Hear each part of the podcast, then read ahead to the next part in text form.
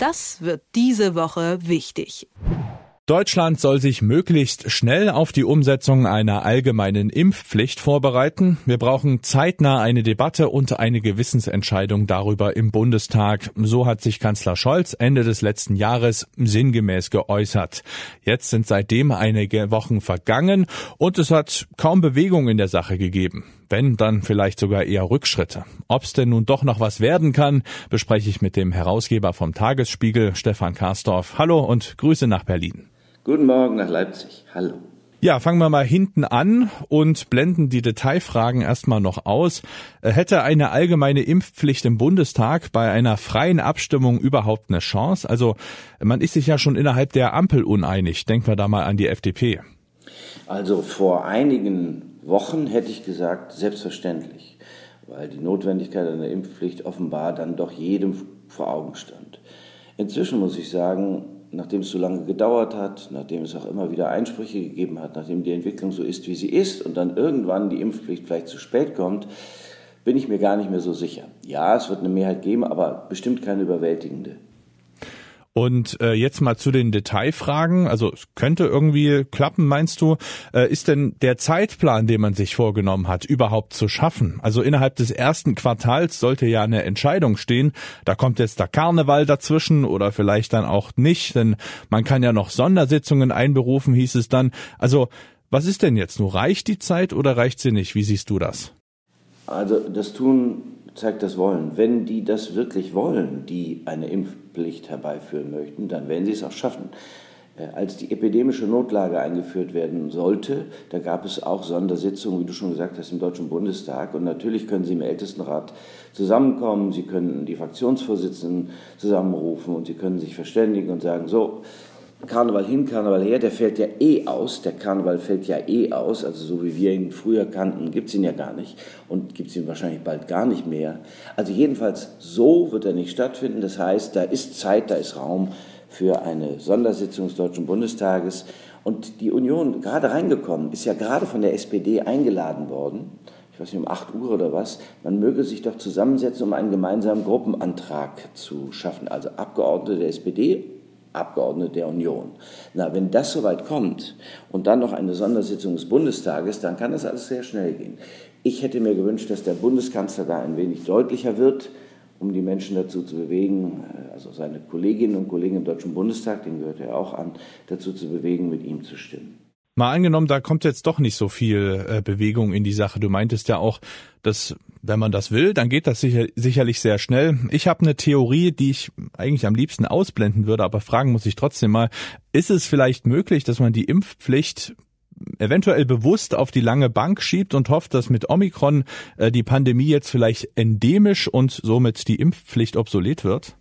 Ich glaube nicht, dass es ein wirklicher Plan ist, aber das ist etwas, was passieren kann. Also es gibt ja den Gruppenantrag angeführt von Wolfgang Kubicki, anderen aus der FDP, dem sich ja schon einige anschließen, die sagen, wir machen alles, alles, alles, was notwendig ist, unterhalb der Schwelle Impfpflicht, denn noch nicht mal in China gibt es eine Impfpflicht. Und da wird ja nun sehr autoritär gehandhabt, was gegen Omikron und Corona eingesetzt werden kann. So, natürlich haben die auch immer gesagt, also je länger es dauert, desto weniger sicher ist eine Impfpflicht. Denn wenn sie nicht mehr notwendig ist, das sagt übrigens auch Dagmar Schmidt von der SPD in ihrer Einladung an die Unionsabgeordneten, also wenn die nicht mehr notwendig ist, dann gibt es auch keine Impfpflicht.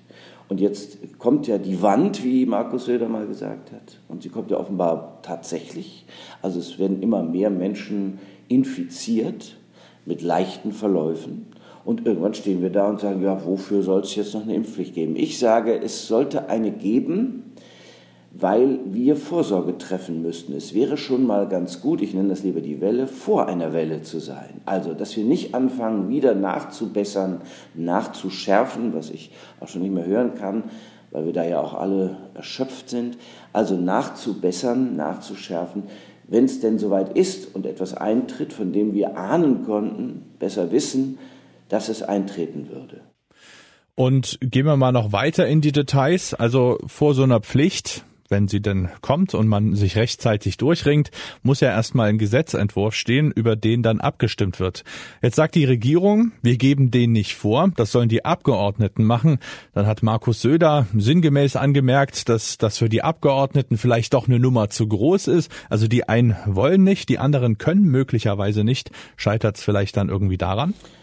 Das glaube ich nicht. Karl Lauterbach hat als sozialdemokratischer Bundestagsabgeordneter redend gesagt, also ich bin bereit, meine Hilfe hier einzubringen und auch die Hilfe meines Ministeriums, also des Ministeriums, dem er davor steht. Und er wird dann aber nicht als Bundesregierung äh, irgendwas machen, sondern äh, wenn er genügend Expertise gesammelt hat und wenn er Menschen hat, die an seine Seite treten, um die Expertise zusammenzufügen, dann sage ich, ist das auch mal möglich das kann ja eigentlich gar nicht sein. Außerdem ist das schon noch ziemlich hoch, hochfahrend, würde ich mal sagen, zu glauben, dass der Deutsche Bundestag mit seinem herausragenden wissenschaftlichen Dienst nicht in der Lage ist, notfalls ein Gesetz da zusammenzuschreiben. Also das kann ich mir gar nicht vorstellen.